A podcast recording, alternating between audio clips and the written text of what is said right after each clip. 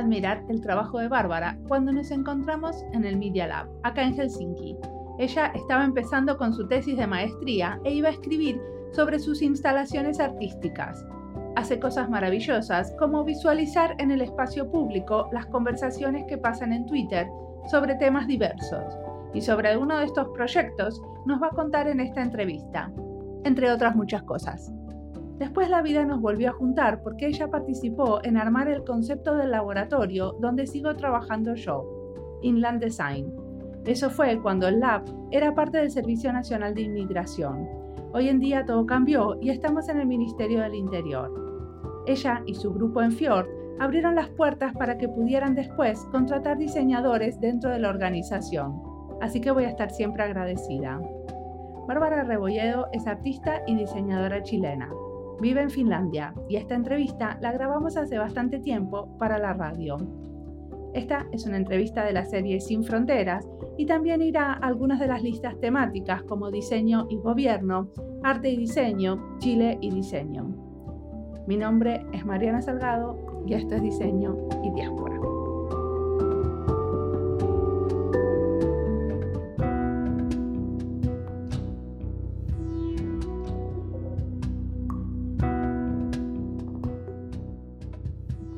Días a todos. Hola, buenos días a todos. Hola, ¿querés, Bárbara, contar quién sos? ¿Cómo eh, llegaste a Finlandia? Em, bueno, yo soy chilena, yo creo que se nota por mi acento. y bueno, llegué a Finlandia, creo que hace, me confundo un poco, no sé si 6 o 7 años. Me vine acá por, por amor. bueno, por amor, como yo creo que casi el 80% de la gente que se viene a Finlandia y a estudiar también un máster, entonces era mitad y mitad. Y ahora trabajo eh, como diseñadora, soy eh, design lead en una oficina de servicio de diseños que se llama Fjord, que es parte de Accenture y que tiene oficinas básicamente en todo el mundo. ¿Y antes de venir acá, qué habías estudiado en Chile y dónde? Eh, tengo un, un super eh, background súper disperso porque primero estudié diseño industrial en la Católica del Paraíso como en el 2000, en el 2000 de hecho. Eh, pero de hecho no terminé, llegué hasta cuarto año y luego no, no hice la tesis, como que yo tengo un, un, problema que como que me aburro súper fácil de estudiar y me pongo a trabajar. Entonces fue como un problema en mi juventud. Pero bueno, ahora no no fue un problema. Entonces estudié diseño industrial, luego estudié un año de diseño gráfico, luego estudié cine eh, y estuve haciendo dirección de arte en películas. Estuve trabajando, hice como cuatro películas. ah, por eso yo te vi haciendo unos videos fantásticos. Sí, sí. Esa parte no te la conocía. No, no. Y entonces estuve trabajando como bastantes años en, la, en el cine y luego como que volví al diseño porque me pasó que con el cine que me encanta era muy duro el rodaje, eh, como que físicamente me, me desgastó mucho. Entonces luego con una amiga de hecho, eh, eh, me puse a trabajar con mi hermano, que, que también es, diseñador. Sí, lo entrevisté a tu hermano. Sí, em, en Chile, y con una amiga que me encontré en, en su estudio, nos pusimos a hacer como instalaciones de, de luces y, como más tecnología para, para bandas en Chile. fue como el 2008. Y empezamos a experimentar como con 3D mapping y no sé, instalaciones con, con luces y no sé qué, sensores. Y ella se fue a estudiar a, Nueva York en ITP y yo y como que me quedé muy pegada con esta historia y por eso me, me puse a trabajar con brand experience haciendo eso como eventos para marcas. Y luego me vine a estudiar este máster que tenía que ver con nuevos medios, que era como un poco de diseño, un poco de audiovisual, un poco de programación. Tenía era perfecto para Era perfecto para mí. Sí, y ahí nos conocimos. Y ahí nos conocimos. Porque yo estaba haciendo mi doctorado, creo. Claro. O ya lo había hecho, no sé, no me acuerdo cómo era. Pero en todo caso, eh, somos de la misma casa madre, ¿no? Del Media Lab de acá, de Alto. Y eh, contame un poquito eh, qué proyectos así, qué proyectos pudiste hacer que te hayan apasionado. Bueno, uno de los proyectos que, eh, que también compartimos fue Inland, que es el, como el, laboratorio de diseño, digamos, de, de, Migri. Yo creo que ese fue uno de los proyectos más, Inland, para los que no conozcan, se llama Inland Design y es mm. eh, un laboratorio de diseño e innovación que es parte del Servicio Finlandés de Inmigración y es en donde yo trabajo. Pero en realidad el primer grupo que empezó a trabajar fue el grupo de Bárbara en la consultoría de Fjord. Y yo, creo que ese fue uno de los proyectos que más me ha, me ha como satisfecho, digamos.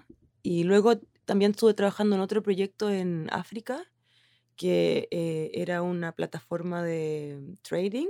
Perdón, eh, voy a hacer todo Spanglish porque no, no sé cómo decir las cosas en castellano.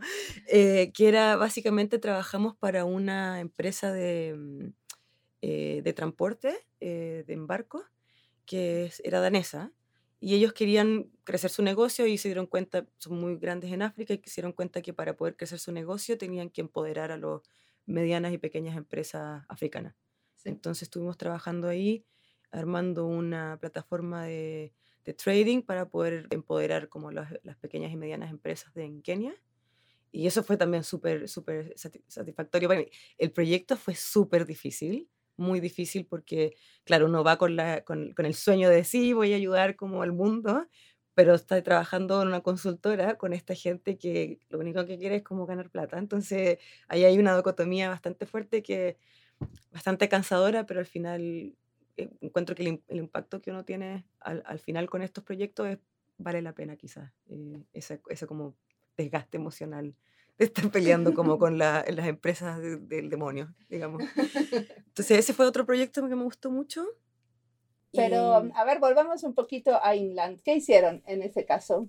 Eh, bueno, Inland, eh, es, de hecho, es un, es un, es un caso súper interesante que todavía hablamos eh, cuando hablamos como de, qué es lo que ha hecho Fjord, un poco porque el approach que tuvimos fue nuevo y lo, lo tomamos como desde que lo, estuvimos hablando desde la perspectiva de, de formar una, una, marca, porque habíamos trabajado antes tratando de armar estos como laboratorios de innovación dentro de organizaciones y siempre pasaba que mm, no resultaba porque la organización como que canibalizaba lo que se había hecho, porque era como que no se separaba de la organización. Bueno, pero por otro lado, que la organización se apropie es un buen síntoma. Porque no, no, pero no, claro, no, no, es que se apropiara, sino que lo canibalizaba en el sentido de que las reglas de la organización no dejaban que esto floreciera.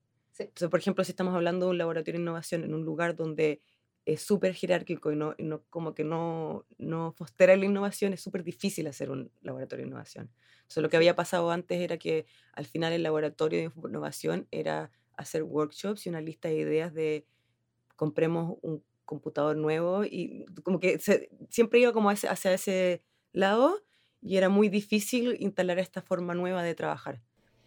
Ok.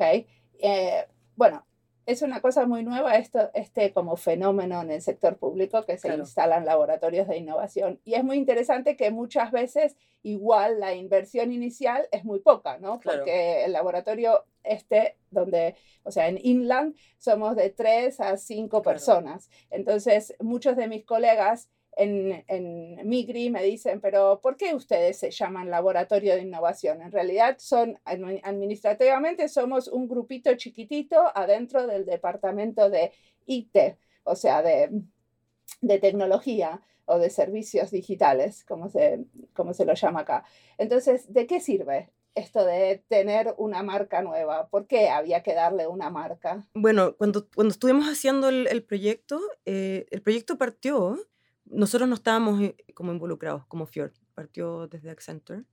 Y al principio era básicamente hacer un, un como libro de métodos y hacer workshops. Eso era como el, brief, lo cual nosotros dijimos como, no, como que esto no va a resultar, o sea, no vas a como a cambiar la manera de, de trabajar de, de, un lugar como Migri con un libro que tiene métodos y hacer workshops. O sea, como que... Entonces, básicamente llegamos a, a conversar con, con, nuestros clientes, que era en ese tiempo Yoko y, y Besa. Besa. Eh, y, y, lo que planteamos era como, lo que tenemos que hacer es primero es, es tener un proyecto que sea tangible, donde podamos como documentar la manera en que trabajamos y invitar a gente de Migri a trabajar en ese proyecto y básicamente como co-crear este, algo que tenga un resultado tangible para que la gente pueda como decir, ok, si nosotros trabajamos de esta manera, es así de rápido y este es el impacto. Como marcar el ejemplo con buenas prácticas. Claro. Claro, pero ¿por qué la marca? Eh, Voy ahí. Entonces, ¿por qué la marca? Entonces, básicamente para, para saber cuáles eran esas buenas prácticas, teníamos que identificar como cuál era el propósito y la visión que se quería lograr con este grupo. Entonces, conversando con nuestros clientes, empezamos a, conversar como cómo podemos como identificar este como manifiesto de buenas prácticas y separarlo de las prácticas que hay en Migri ahora. Cómo la gente se va a confundir y decir, como, ¿cómo ahora vamos a hacer esto y esto otro? Entonces, lo queríamos cerrar de cierta manera en algo que fuera, si bien parte de Migri, pero que fuera como un satélite que uno podría como apuntar, como esto está pasando ahí. Sí. Y, y- y básicamente por eso lo, lo tomamos desde la perspectiva de, la- de formar una marca, porque era más fácil comunicar, como en las organizaciones, no solo en Migri, sino que también dentro del gobierno, fue mucho más fácil comunicar qué es lo que estaba pasando al nombrarlo. Eh, entonces, nosotros en el primer mes hicimos como esta marca y, y- y lanzamos este, una página web que era un homepage al principio. Y, y para Yoko fue mucho más fácil ir a otros ministerios y decir, mira, estamos haciendo esto. Mostraba la página que era abierta y luego este es nuestro manifiesto. Era mucho más ordenado y la gente así como, ah, mira qué interesante. Claro, Empezaba- daba una visibilidad externa y a la vez adentro de la Claro. organización le, le daba como más personalidad al grupo de Al alguna grupo. manera. y más credibilidad, de cierta manera. Sí. Eh, entonces, por eso como que fue una cosa paralela que hicimos, comparando con las otras veces que hemos hecho esto en, en organizaciones privadas y, y ahora cada vez Fiore estaba trabajando más en hacer esto en, en gobierno. Yo creo que es uno de los que teníamos más, eh, ha sido como más exitoso por esa misma razón, porque han- a- se pudo como consolidar de cierta manera. Y, y luego, no sé, pues pudieron contratar diseñadores y, y era como una cosa como voy a ir a trabajar ahí y también, eso tú lo puedes responder, pero nosotros pensamos que al tener como algo súper eh, concreto, era, era mucho más fácil reclutar como diseñadores que pudieran tener el expertise para trabajar, porque si tú decís como, ven a trabajar a Migri como diseñadores, como, "N- no. Sí. Sí, era muy sexy decir. Es muy sexy. Entonces, básicamente, como que queríamos Yo caí en la trampa esa. Claro, queríamos, queríamos separar esto, como decir, sí es parte de Migri, pero esto es de verdad, va a ser distinto.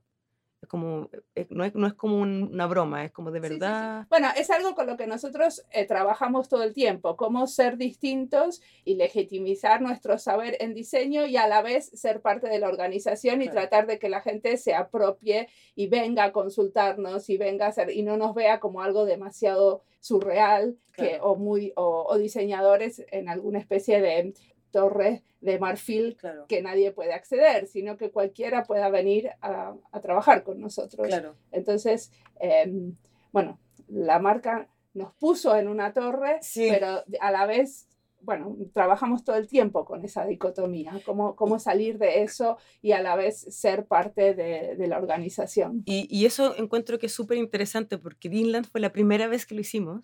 Entonces aprendimos mucho de eso. Yo creo que uno de los, de los aprendizajes más grandes fue dónde está el límite en, en esa separación. Porque claro, si uno separa mucho, luego es eh, ellos, los diseñadores que están allá.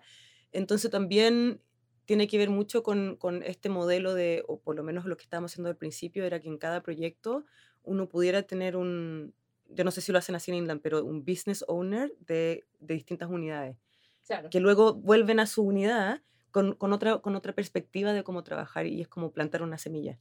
Sí, es así. O sea, nosotros tenemos uno de los modelos que tenemos, es que nosotros somos los dueños del proyecto por un tiempo y de a poco nos vamos eh, desapareciendo y eh, la otra unidad va como abrazando el proyecto y haciéndose cargo porque después, nos, o sea, nosotros en la implementación a veces estamos poco, depende de qué sea esa Claro. implementación.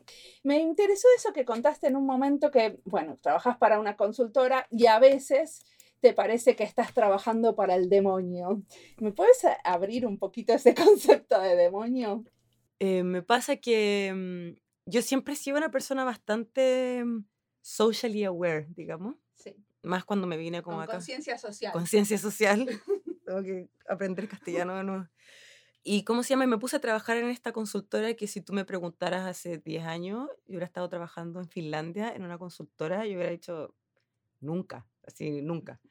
Claro, entonces pasa que tenemos que trabajar con estos clientes que son gigantes. A veces tengo que trabajar con bancos, con farmacéuticas, con eh, compañías que trabajan con petróleo. O sea, cuando digo el demonio es como todo lo que está mal en el mundo, que es culpa como de ellos. Entonces, en un principio para mí era bastante... Una contradicción. Una contradicción, pero también a mí me pasa y mm, que mm, yo siempre he sido súper fan del pop, de la cultura pop, me gusta el, como el mainstream, me gusta el pop porque creo que, mm, por ejemplo, cuando estaba haciendo cine me gusta, me gusta mucho la televisión, porque creo que así es como la gente tiene acceso a como contenido de calidad, digamos. Y creo que, por ejemplo, cuando uno no tengo nada en contra de la academia, pero cuando uno sea muy como acotado en la academia, la gente que no tiene acceso a la academia es como un poco una elite, entonces uno tiene el techo un poco más bajo. Entonces siempre he sido muy fan del mainstream y de, de hacer cosas pop y como populares. Entonces eso lo dije un día, como voy a tomar esa, esa perspectiva y la voy a tomar en mi trabajo y en el diseño.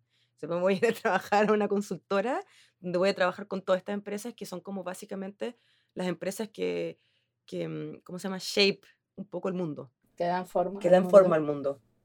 Entonces, por eso me puse a trabajar en Fjord, porque para mí era como una... Eh, era como, trabajo con estas empresas, pero bueno, la cultura en esta oficina es bastante súper diversa, entonces me acomoda, entonces fue como un trade-off, eh, de cierta manera, como un compromiso. Un, compromiso. Y, y, y, pensé como, si ahora que tengo la energía, puedo trabajar con estas, estas empresas que quizás moralmente no, no, no, ¿No concordas? No, no concuerdo con ellas, pero pensé, dije, "E- ellos van a hacer las cosas igual. Si voy yo, no, voy, no estoy o no estoy. Entonces pensé, como quizás, si yo me meto dentro, como dentro del sistema, como un, como un caballo de Troya, puedo quizás como guiar hacia dónde estas decisiones van y quizás como un poco tener un poco más impacto como en la sociedad, digamos. ¿Y te parece que podés? Yo creo que sí, pero es súper, súper lento, es basta- es súper desgastador, pero igual hay un impacto. Por ejemplo, lo que te contaba de haber trabajado en Inland o haber trabajado en esta, con esta empresa danesa en África, el proceso fue súper desgastador, pero al final ellos tuvieron dos años ahí, trabajaron con, con, con, con las empresas en África, o sea, resultó. Un poquito, pero resultó. Entonces eso como que es como lo que me digo todos los días, que es como un poco como que eh, hace que, que pueda como que a veces tengo que trabajar y, y lidiar con, con esta gente que, a veces de verdad es como... Bueno, pero es un rol, ¿no? Es un rol, sí, es que alguien lo tiene que hacer. Claro. Entonces, lo que yo pensaba es que no creo que lo voy a hacer por siempre, como ahora tengo la energía para hacerlo y lo voy a hacer ahora mientras pueda y quizás en cinco años más voy a hacer...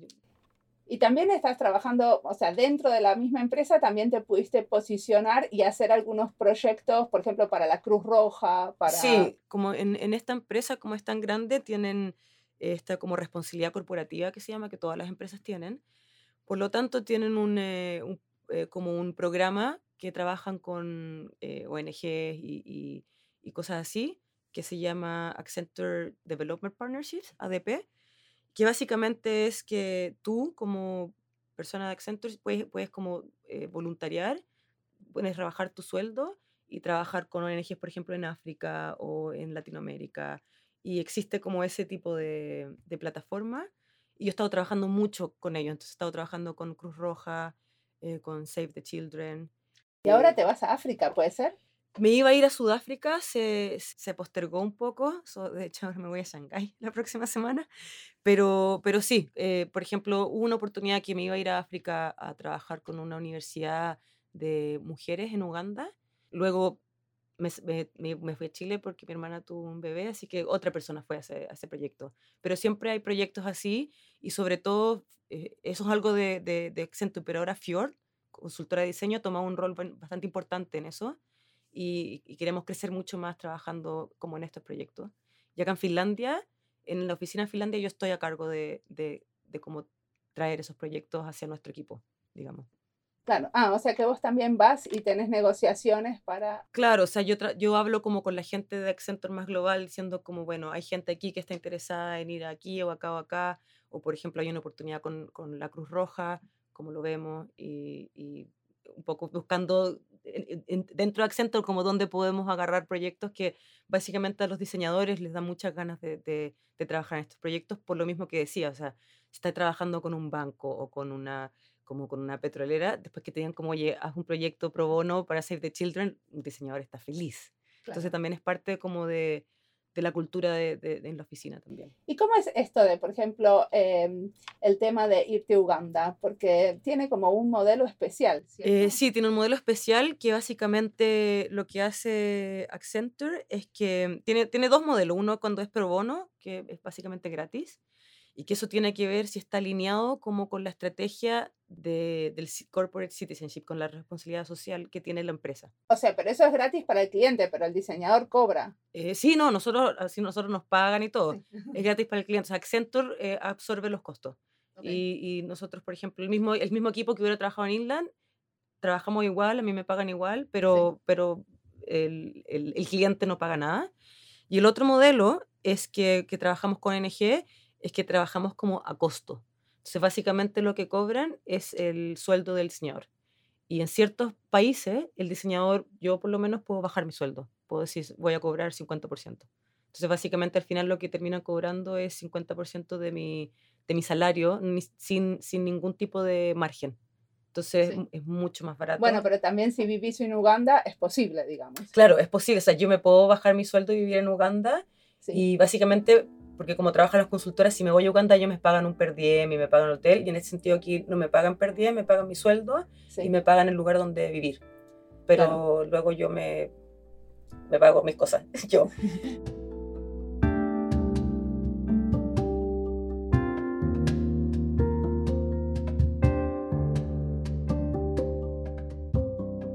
Alguna vez tenemos que hacer un evento con Bárbara y reflexionar sobre Inland Design, nuestro laboratorio. Hubo muchos cambios desde lo que ellos pensaron a lo que terminó pasando.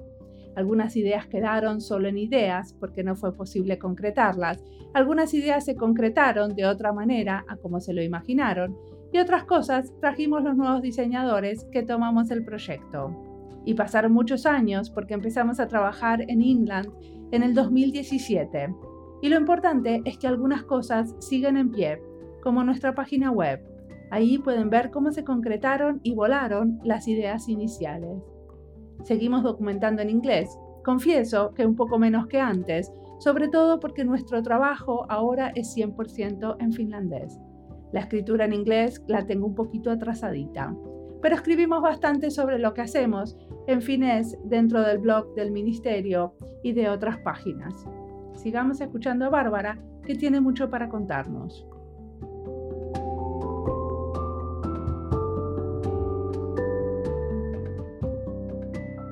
Entonces, seguimos con Bárbara Rebolledo y decime, tengo que decir Rebolledo, ¿no? Sí. Qué desastre, mi argentino. Y mm, bueno, vamos a volver al diseño, ¿no? Sí. no nos queda otra. Nosotros nos conocimos eh, en el seminario de tesis, porque vos estabas haciendo tu tesis para el Media Lab. Eh, ¿Qué hiciste al final? Me quedé con la eh, intriga. Sí, bueno, yo em, para mi tesis, yo he estado desde, desde hace mucho tiempo muy eh, interesada con visualización de data. Desde, desde que entré a, a, a Media Lab, era algo que, que quería perseguir.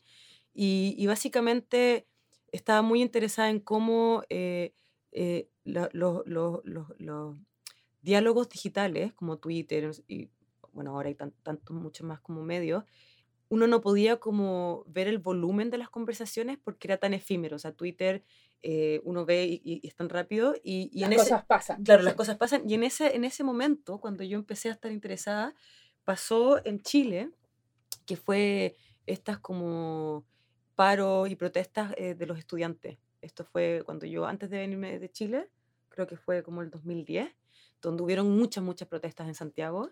Eh, y hubieron como hashtag, y había hashtag como de educación gratis, no sé qué, no sé qué.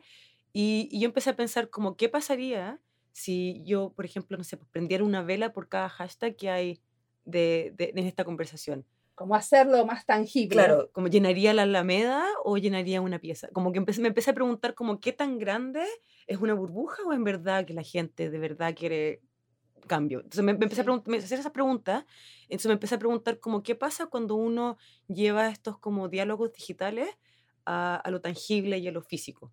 Y un poco como qué pasa cuando uno visualiza digital en el espacio eh, físico y cómo transfiere como esa, esa, dimensión, digamos. Está bueno, porque todos los que hablan en este momento de visualización de datos siempre es en 2D o en 3D, en el sentido que hay alguna animacióncita, claro. pero no en el espacio físico. Claro, y siempre son en el mismo medio, digamos. Entonces yo, yo, yo me preguntaba como, ¿qué pasa con la información cuando transfiere de medio?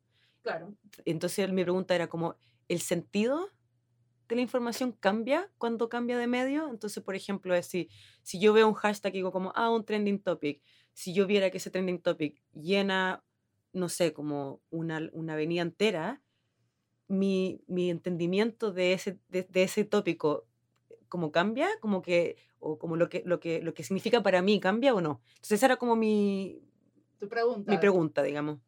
Entonces lo que hice era que hice un, experimento muchos años antes, que hice una instalación, esto fue justo cuando en Rusia pasó esto de que, que hubieron muchos como ataques a gente LGTB y hubo como esta ley de que no se podía, como uno no podía estar en la calle, no te podías dar beso porque si no te ibas preso, como que no se podía ser gay. Bueno, sigue siendo. Sigue siendo, pero esto es cuando pasó. Entonces hubo, muchas protestas en muchos lados, como Pussy Riot estaba como protestando, y en todos lados todos estamos protestando porque era como, ¿qué onda está pasando acá? Estamos volviendo. Estamos volviendo locos, sí. Entonces, una, eh, para como un poco experimentar con esto, hice una instalación que básicamente lo que hice es que tomé un... Eh, acuario, digamos, con, con aceite y con, con un Arduino, eh, conecté un Arduino con un motor, le conecté a un hashtag como homofóbico, que, que, que, mucha gente usa, que es no homo, que es como, por ejemplo, dijo como, oh, me encanta tu polera, amigo, no homo, como no, no soy cola o algo así. Eh, entonces puse bastante, varios como eh, hashtags like, homofóbicos, como fago, no homo, lo hice en inglés y en español, maricón, no sé qué. Y luego, y le asigné un color. Y luego tomé hashtag como pro LGTB, como eh, matrimonio igualitario, eh, gay marriage, LGTB, y lo puse en otro color. Y estuve eh, por dos semanas. Lo ¿En ¿Dos acuarios o No, no, el mismo, el mismo. Y eran distintos colores. Entonces, básicamente lo que yo quería ver era como qué tercer color pasaba con la interacción de estas dos discusiones, digamos, como cuál ganaba. ¿Había más, más como discusión homofóbica o más, había algún tipo de equiparación? Entonces, lo que pasó fue que, de hecho, tuve que reducir, eh, porque se me quemó el motor con, con, los, con los hashtags eh, homofóbicos. Lo, lo, prendí y, fue como, y se quemó porque habían tanto que tuve que reducirlo para como de verdad poder probar el experimento. que eso ya era como... Sí, ya habla, de, ya habla de, resultado. de resultado. Y básicamente lo que pasaba es que era cada vez que había un tweet, soltaba un poquito de color en el aceite. Entonces, poco a poco esos colores se iban mezclando y iba haciendo como un tercer color después de un tiempo. O sea que el hashtag homofóbico terminó saltando menos color porque si no... No, o sea, yo lo, yo lo tuve que tuiquear, pero al final terminó comiéndose el otro color porque era tanto. Entonces ese fue el primer experimento y para mi tesis yo quería un poco, yo creo que ese fue como mi primer prototipo.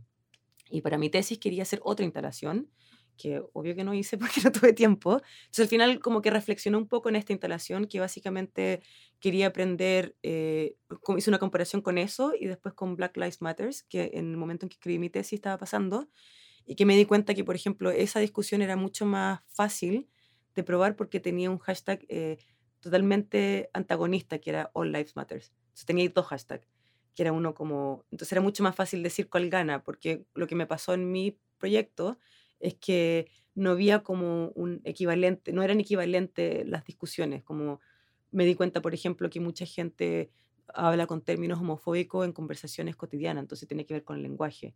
En cambio, cuando uno dice como matrimonio igualitario es porque quiere hablar del matrimonio igualitario. Entonces ya ahí había una separación súper grande. Que una es una discusión como más activista y la otra es una, una discusión más cotidiana. Claro, entonces, si bien igual habla de, de, de la homofobia como metía como en como en, la idiosincrasia de la gente, pero, pero era, eh, fue difícil como medir lo que yo quería medir porque fue un buen proyecto en el sentido que, que resultó, pero, pero quizás no, no se midió como yo lo hubiera querido porque los hashtags quizás no eran antagonistas. Pero luego empecé a investigar cómo qué hubiera pasado si hubiera hecho eso con eh, Black Lives Matter y All Lives Matter y un poco con lo que pasó eh, con todo este movimiento del hashtag. Entonces toda mi tesis revolvía de cómo estas discusiones activistas podrían cambiar como uno las mira si es que en verdad fueran más visibles y como tomaran más espacio físico, digamos. Claro. Entonces eso fue como el tema de mi tesis. Y... Mm, Estaría buenísimo que lo puedas seguir, ¿no? Porque es muy interesante. Sí, o sea, como que mi, mi, mi, sueño es como hacerle esta instalación, porque Black Lives Matter y All Lives Matter todavía es un tema que sigue, y luego está como Blue Lives Matter, que es como la de los policías, eh, que esto pasa, empezó pasando en Estados Unidos, pero ahora pasa en Europa, pasa como en muchos lados.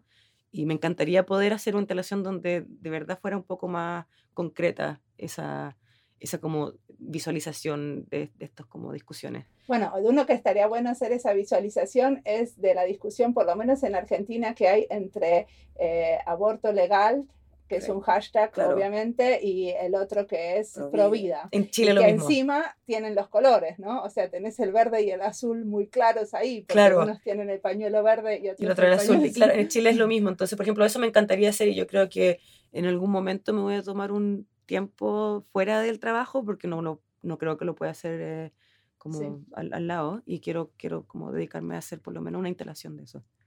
Claro, en algún espacio público grande, sí, ¿no? ti- o sea, tiene que ser un espacio público grande porque si no, no tiene sentido. Como la idea es como ponerlo ahí y ver qué es lo que pasa con la gente. Es como qué, qué reacciones como la gente tiene, como de verdad si cambia el, el sentido de, de la discusión Sí. o no, digamos. No, y muchas veces al visibilizar eh, qué es lo que pasa en Twitter en el espacio físico, también cambia lo que está pasando en Twitter. Claro, exactamente. Cambia la discusión y y guía Sí. la discusión quizás hacia otro, otro lado. Entonces, bueno, siempre he estado, como dije, eh, todavía estoy muy, muy metida en esto de lo fí- físico, digital y qué es lo que pasa ahí los con los medios, digamos. Y quería saber cuál es tu punto de vista. ¿Qué pasa con un diseñador cuando de golpe una oficina más chiquitita que tiene más que ver con lo artesanal del diseño es comprada por una gran empresa como Accenture? Em, es súper interesante. Yo, yo empecé en Fjord, eh, creo que dos años después de la adquisición.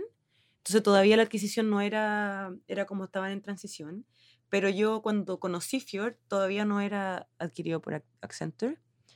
Eh, y yo creo que esta transición se ha demorado, todavía estamos en transición. eh, Podría decir, han sido ya cinco años ya que somos parte de Accenture.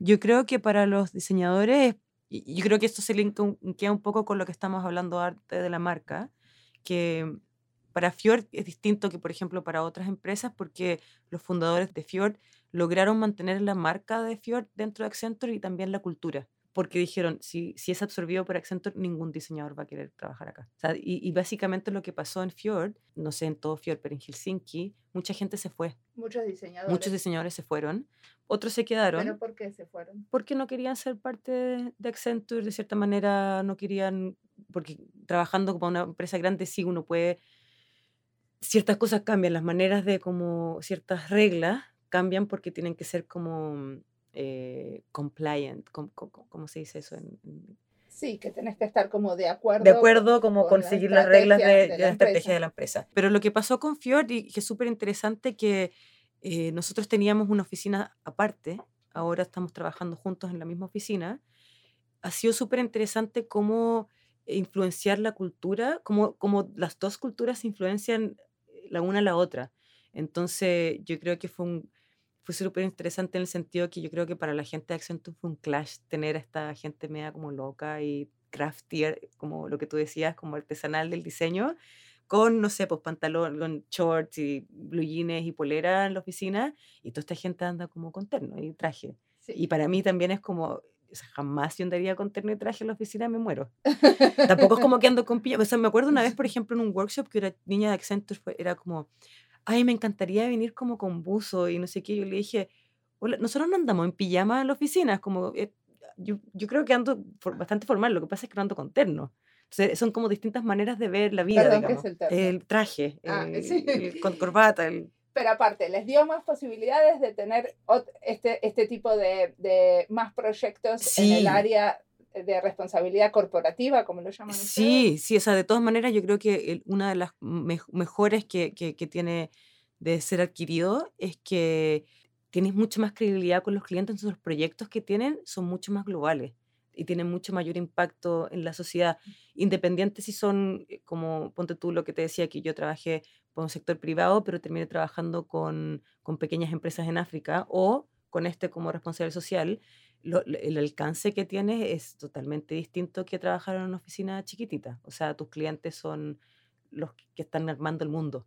Sí. Entonces, como a eso te- te- me refería yo cuando decía como me vine a trabajar acá, porque el proyecto que tiene es como trabajar con, la, por ejemplo, la estrategia digital de un gobierno, que Sí. es algo que no haría trabajando en una oficina más chiquitita. Entonces, yo creo que ese es el trade-off un poco, pero yo encuentro súper interesante y, y ahora en las noticias salió hace poco que Fjord eh, adquirió esta consultora en Latinoamérica bastante grande, In situ, In Situm. que es la que hace diseño de servicios en Latinoamérica. o Claro. Por lo menos yo creo que fue una de las pioneras. Eh, De hecho, yo creo que Fiora había estado buscando abrir en Latinoamérica por mucho tiempo, porque solamente había una oficina en Sao Paulo. Hubo conversaciones de abrir en Argentina porque tenían eh, Accenture Interactive, pero fue bastante difícil por temas de cultura, yo creo. Y Sao Paulo hablan portugués, entonces estaban empezando a tener problemas con el, con el lenguaje. Entonces estaban muy viendo cómo, cómo podemos involucrarnos en el, servicio, el, diseño de servicios en Latinoamérica, no viniendo de sub, porque eh, Accenture es súper eurocéntrico y americano. Entonces hubo un clash ahí como, De como de, culturas. conquista. Así como, Sí. Pero bueno, a vos como diseñadora también te da esta posibilidad de trabajar eh, en varios países, ¿no? Eso, Sí, sí. eso debe tener algo de interesante. Es súper interesante. O sea, yo, ponte tú, eh, en, en el tiempo que he estado trabajando en Fiore, he trabajado en Kenia, he trabajado en Escocia, ahora voy a ir a China eh, a trabajar en Shanghái, he trabajado en em, Alemania, he estado en, en, en Singa- en Singapur. ¿Y cómo es la adaptación? Es difícil. Por ejemplo, ahora tengo que ir a hacer un, un workshop en China y estoy un poco complicada porque yo no conozco la cultura china. Entonces estoy como tratando de ver cómo, por ejemplo, hago un workshop con gente que es súper jerárquica, donde la gente no habla si el, si el jefe está presente. Entonces, ¿cómo haces como un, un, un workshop colaborativo de co-creación si nadie habla? Y nadie quiere colaborar porque el jefe te va a retar. Mandarlo al jefe a hacer otra cosa mientras tanto. Claro, entonces de hecho eso estuvimos pensando, que si de repente todos los jefes los vamos a poner como en un VIP y los vamos a sacar de, de la sala, porque eh, eh, al final como esto eh, hay que adaptarse súper rápido a la cultura y sobre todo que los proyectos son un mes, tres meses, es bastante rápido, pero por otro lado es porque es tan intenso, es como que o te adaptas o te adaptas. Sí, No, pero a Shanghái van un mes. no, no, yo ahora voy solo dos semanas. Pero este es como particular, como de que tengo que hacer este, este workshop con gente que yo no sé si van a querer participar del workshop.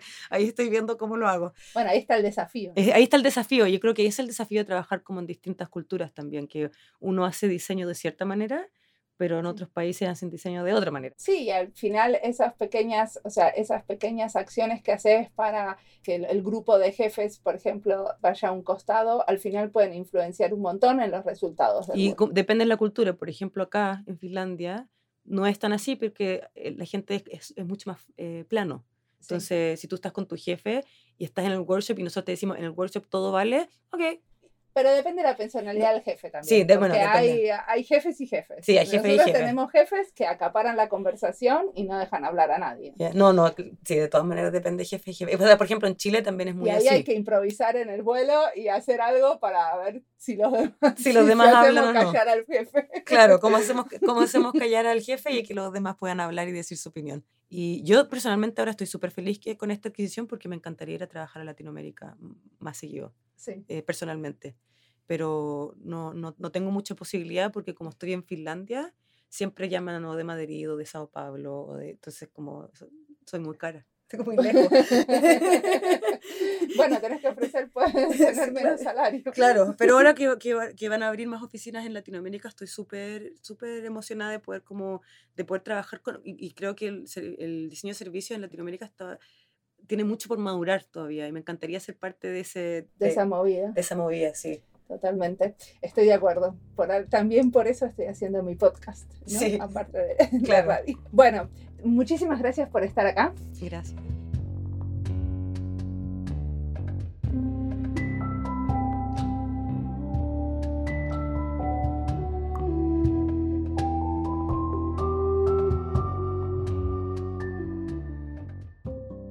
Final de la entrevista, Bárbara habla de las diferencias culturales. Laura Escudé también nos contaba en su episodio cómo tener en cuenta la cultura de cada país y las diferencias culturales.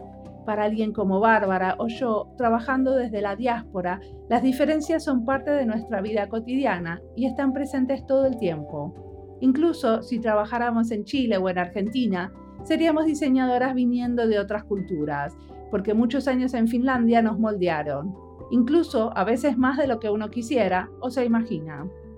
Y las culturas no se definen solo por países, sino también por ámbitos de trabajo. No es lo mismo trabajar para el sector público que para una consultora en diseño, y yo creo que adentro de las organizaciones hay equipos de trabajo que representan diferentes maneras de hacer las cosas también. Y una se adapta, observa, disfruta y se fastidia con las otras maneras de diseñar. Como siempre, la música del podcast es de Antonio Zimmerman el diseño de sonido es de Andy Fecci. Este podcast está publicado con licencias de Creative Commons con Attributions. Esto fue Diseño y Diáspora. Pueden seguirnos en nuestras redes sociales, en Instagram o Twitter, o visitar nuestra página web diseñoydiaspora.org. No olviden recomendarnos. Nos escuchamos en la próxima. Chao.